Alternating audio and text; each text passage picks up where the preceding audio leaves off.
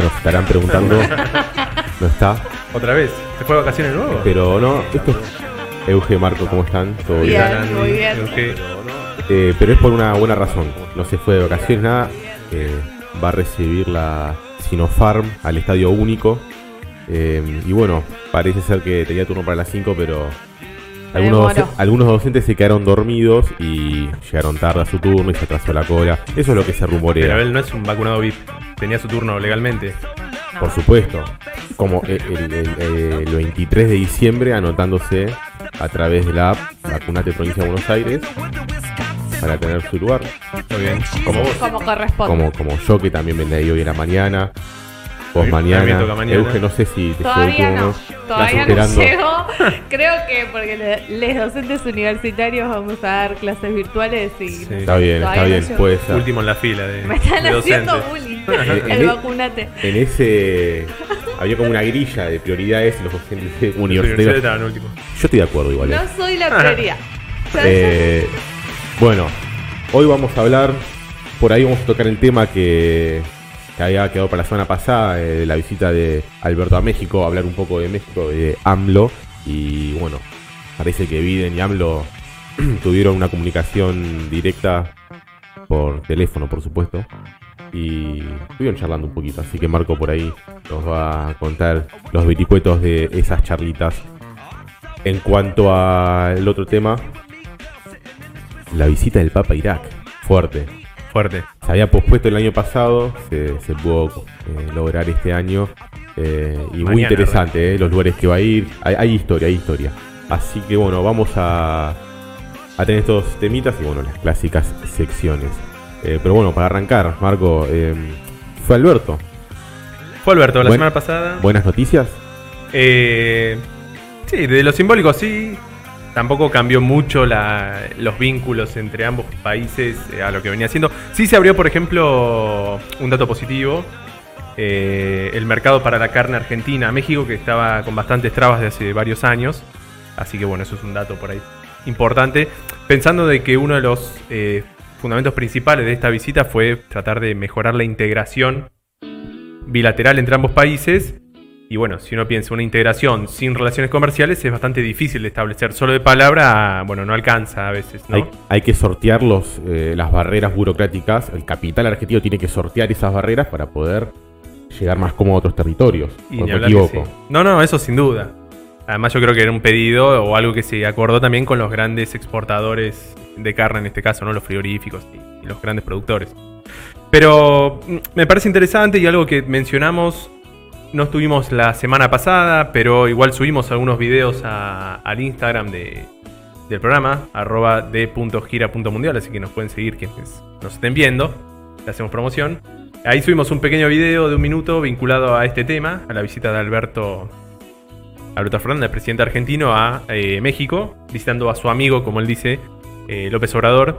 Entre paréntesis, son eh, bastante cómicos en parte los, los videos de la bienvenida, porque Alberto, vi- vieron que tiene ese- esa forma como muy de que quiero abrazar a todos y, siempre sonriendo yo. Sí, sí. Y 100 metros caminando con los brazos abiertos.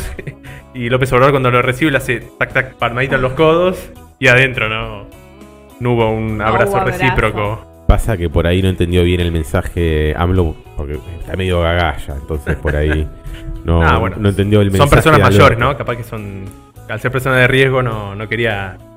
Tiene, Eh. tiene muchas, perdón, tiene muchos bloopers, AMLO, seamos sinceros. AMLO es un personaje interesante. Bueno, ahora vamos a charlar un poco de su figura. este. Decilo, gordo, decilo. Polémico. que- no, no, es ¿O no? particular. Es particular. Ah, particular en cuanto Después el adjetivo se lo dejo a ustedes. Claro. Está bien, está bien. Yo me hago cargo. no Está bien, cargo cada ustedes. uno puede decir lo que, lo que le parezca. Pero bueno, interesante por ahí lo que estuvieron compartiendo entre ambos fue haciendo hincapié bastante en la cuestión de la vacuna. ¿No? Primero criticando la cuestión de la desigual distribución a nivel mundial de la vacuna, algo que dijimos incluso en el primer programa del año cuando hablamos de la geopolítica de las vacunas y cómo ciertos países, las mayores potencias, con más recursos, estaban este, comprando, aprovechando de su buena posición, obviamente, para comprar y abastecer a todo lo que necesitaba para su población, incluso más, ¿no? Pusimos el ejemplo de Canadá que compró cinco veces más de lo necesario para, todo, para abastecer a toda su población. Y bueno, esa fue un poco la crítica que se hizo. Y recorrieron los eh, laboratorios en los cuales se está coproduciendo la vacuna entre eh, AstraZeneca y, la Universidad de Oxford, que hubo un acuerdo, hay un acuerdo entre este, Max Science, eh, laboratorio argentino, y un laboratorio mexicano para coproducirlas, donde Argentina ya mandó los este, reactivos y le toca a México el envasamiento y bueno, y todo ese trato. ¿Sigue produciendo Argentina el, reactivo para enviar a México? Por lo que tengo entendido, sí, porque clave. mandaron una primera tanda y después tiene que seguir produciendo. Está Pasa bien. que bueno, hasta que no venga esa tanda, que por lo que dijo Alberto México eh, va a ser en abril recién, este, creo que está medio frenado ahí porque hay unos problemas de, de insumos, etcétera. Sí. Pero bueno, es un tema importante. Y después plantearon la cuestión de resurgir a la CELAC, la comunidad de estados de Latinoamérica y el Caribe, ¿no? Que está bastante parado desde hace algunos años. Pensemos que esto que hablábamos hace un tiempo, en, va- en varios programas lo repetimos, ¿no? De eh, cómo en los últimos años la integración ha ido en parte decayendo y, bueno, sufriendo ciertos este, sufriendo ciertos como procesos de desarticulación ¿no? entre, entre los diferentes estados y diferentes instituciones. Bueno, este, México toma la presidencia de la CELAC a principios del año pasado y se intenta dar un impulso, por lo menos en este caso de las vacunas. ¿no? Después hay un montón de otras cuestiones que se podrían llegar a, analizar que por ahí están medio trabadas en la actualidad. Y después, bueno, esto, mejorar los vínculos comerciales, tratar de pensar una postura en conjunto también con el G20, pensando que Argentina y Brasil, eh, perdón, Argentina, México y Brasil, por otro lado, son los tres países latinoamericanos dentro del G20, ¿no? este bloque de los países, entre comillas, más importantes del mundo. Así que, bueno, la visita de Alberto Fernández a México me parece que es interesante para pensar esas cosas. Si ahora cambió y hay una unidad latinoamericana, me parece bastante lejano. Pero bueno, es un paso pensando en las también, bueno, esto también que contamos varias veces de cómo puede llegar a cambiar la correlación de fuerzas con las elecciones y todos los procesos que se están dando y que van a pasar durante este año. Eh, en cuanto a la llamada, eh, risitas, eh, coqueteo, ¿cómo, cómo fue? Vi estoy leyendo un par de palabritas y nada muy profundo, sino más que en el- ver qué onda. Sí, una formalidad, ¿no? Este, Una formalidad. el primer encuentro entre ambos, digamos, países que tienen muchos vínculos, ¿no? No solamente por estar al lado uno del otro, sino obviamente por compartir acuerdo de libre comercio, pero además este, Claro. millones de inmigrantes mexicanos que viven en Estados Unidos. Este, toda la discusión que hubo durante los años de la presidencia, la presidencia de Trump con la cuestión del muro. Este, bueno, un montón de, de- cuestiones. Las empresas norteamericanas que producen en México a partir del acuerdo de libre comercio, bueno, y todo tipo de cuestiones. Y eh, hubo un primer llamado el lunes, el primero de marzo, entre Biden, nuevo presidente estadounidense, y eh, López Obrador, obviamente por videollamada. Biden es todavía aún más de riesgo que eh, López Obrador, ¿no? Casi con 80 años. Y nada, tuvieron una pequeña conversación que lo importante es estar juntos, ¿no? Todas esas cuestiones que uno dice cuando habla con otro medio Sí, Diplomacia. Sí, sí, diplomáticamente, sin demasiada profundidad. Sí, me pareció interesante y que me la, me la traje anotada una frase que dijo López Obrador y que se difundió, se viralizó un poquito. Sí, sí, ya sé cuál es. Decila, decila. Dice, eh, lo tengo citado textual. Impresentable. Eh, Decía un presidente mexicano que dominó por 34 años, se le atribuye a él una frase a Porfi- Porfirio Díaz, decía, pobre México, tan lejos de Dios y tan cerca de Estados Unidos. Y ahora puedo decir, bendito México, tan cerca de Dios y no tan lejos de Estados Unidos. Bueno. Rara. una frase extraña. para, igual, eh, eh, no estoy de acuerdo, ¿no? Pero tampoco es que Estados Unidos es el imperio que era antes, ¿eh? No, No, pero la Prefiero estar, frase... prefiero estar más cerca de Estados Unidos que de China, ¿eh? No sé, siendo México. no, no, seguro. Y, eh, la frase original de Porfirio Díaz es interesante porque pasa décadas después de lo que fue la guerra de, de Estados Sí, Unidos sí. con México, donde se la prepa prácticamente la mitad de su territorio, ¿no? Todo lo que es hoy el oeste estadounidense, Texas y toda esas, esa zona que antes era parte del territorio mexicano, ¿no? Pero bueno, hoy. Eso también va en parte en la cuestión de López Obrador de. Por más que podemos llegar a pensar si es de izquierda o no es de izquierda, o qué tan progre puede llegar a ser. El tipo es eh, como si le conviene estar más cerca de Estados Unidos, porque, y sí, es tu vecino cercano, es todavía sigue siendo la principal potencia a nivel Sí. mundial. Hay que ver cómo resuelven. Ese es el único tema que tienen que, que resolver, que es el de la inmigración, que no sé cuán grave es. Es grave por ahí porque está criminalizado en Estados Unidos más que en México, me da la sensación. Entonces, bueno, es, es fácil resolver ese problema. Libre circulación de personas y listo.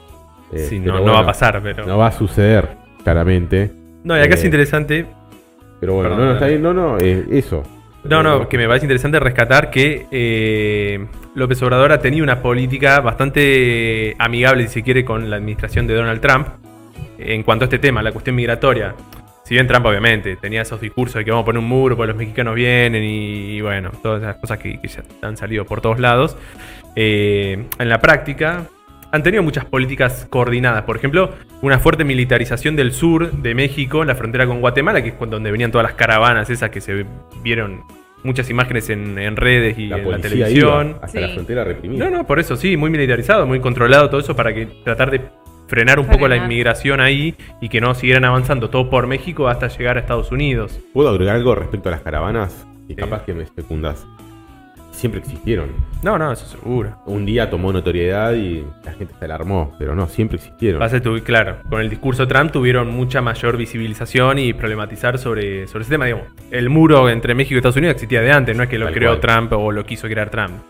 Ya había parte construida, pasa que bueno, fue uno de sus bastiones. Sí, y en, en eso el análisis de que muchas veces no se entiende, eh, digamos, quien no es inmigrante nunca termina de entenderlo y eh, bueno, aparece todos lo- lo- los discursos sociales que circulan.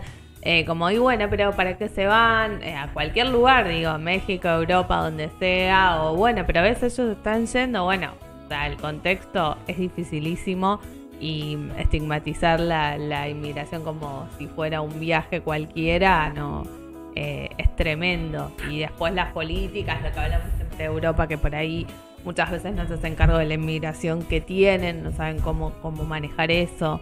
Eh, México, todo, Estados Unidos, como eh, ahí es un punto fuertísimo, pero sí se, se visibilizó mucho con las redes sociales.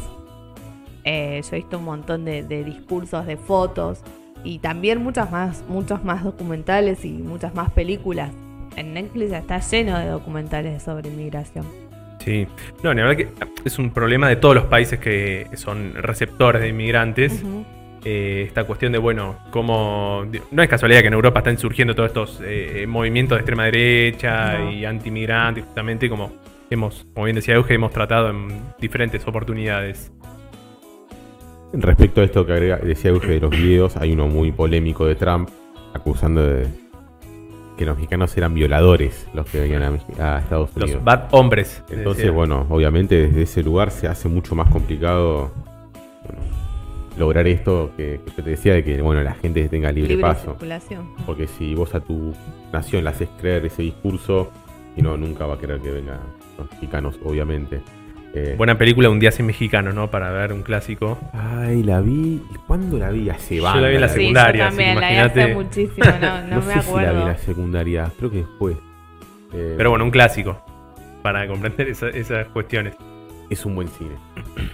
Está bueno. Y después otros temas que de estos vínculos de, de AMLO con Trump, por ejemplo, fue la renegociación del NAFTA, ¿no? El acuerdo de libre comercio. Firmada en el G20. Claro, que lo que pasó fue. eh, El otro puso la firma. no, no, sí, sí, ent- entiendo lo que, lo que quería decir.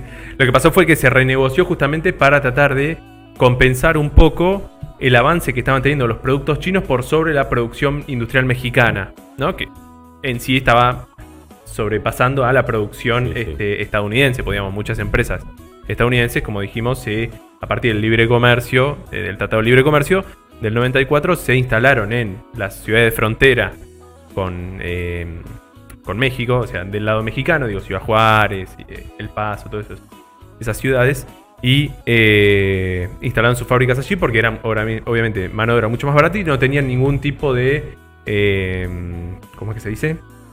Para el, el transporte del comercio, no tenían ningún costo de, no, de aduana, de, Arancel. de aranceles, eso, para el transporte de las mercancías. Em, ¿Vos crees que por ahí ¿Se va a lograr buenas relaciones entre México y Estados Unidos o va a ser la clásica relación de Estados Unidos? eh, no sé. Algo que. Iba a decir una mala palabra. Como pasándose por el traste los reclamos de No, no, México. está bien, entiendo. Algo que destacaba mucho López Obrador, en muchas notas lo he visto, de Trump era que dice, él no nos trató como una colonia, sino que nos trataba con respeto. Más allá de su...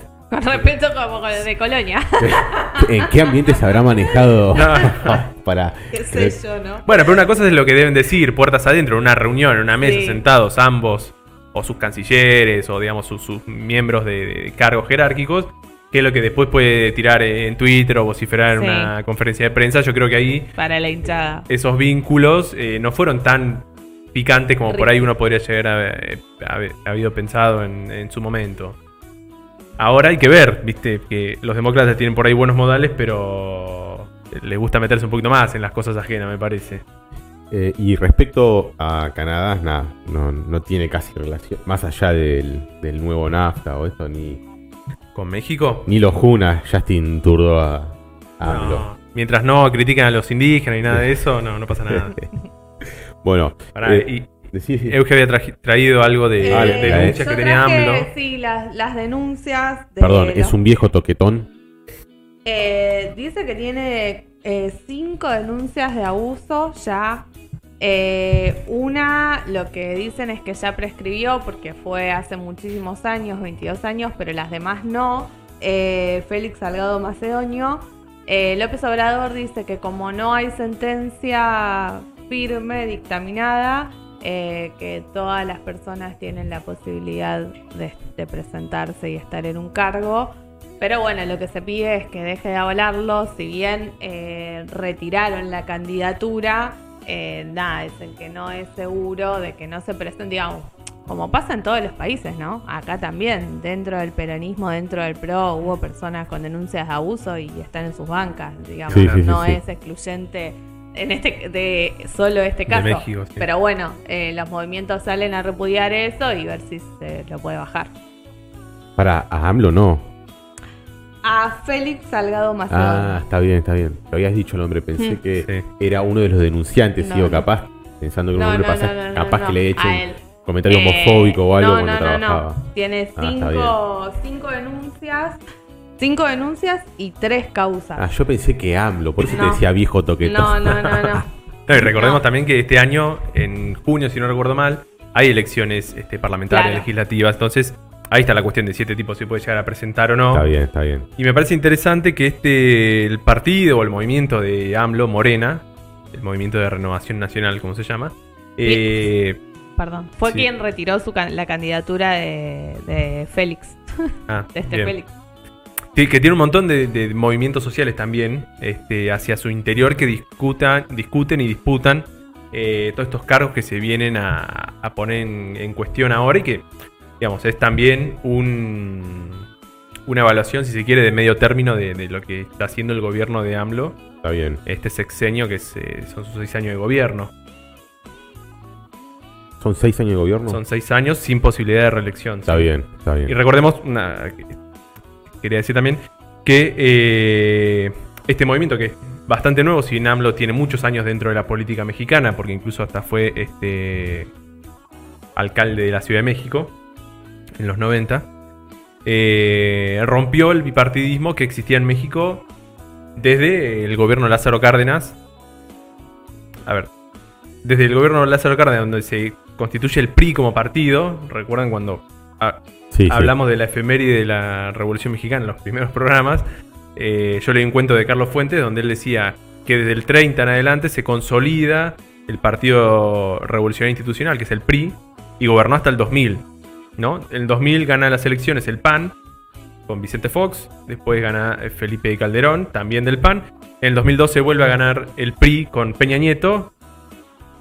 Pero bueno, digamos, la- los, este, los poderes políticos tradicionales de, México eran esos dos, el PRI y el PAN. Si bien el PAN siempre compitió de atrás hasta el 2000 que ganó, este, eran esos dos y Morena vino a romper un poco eso.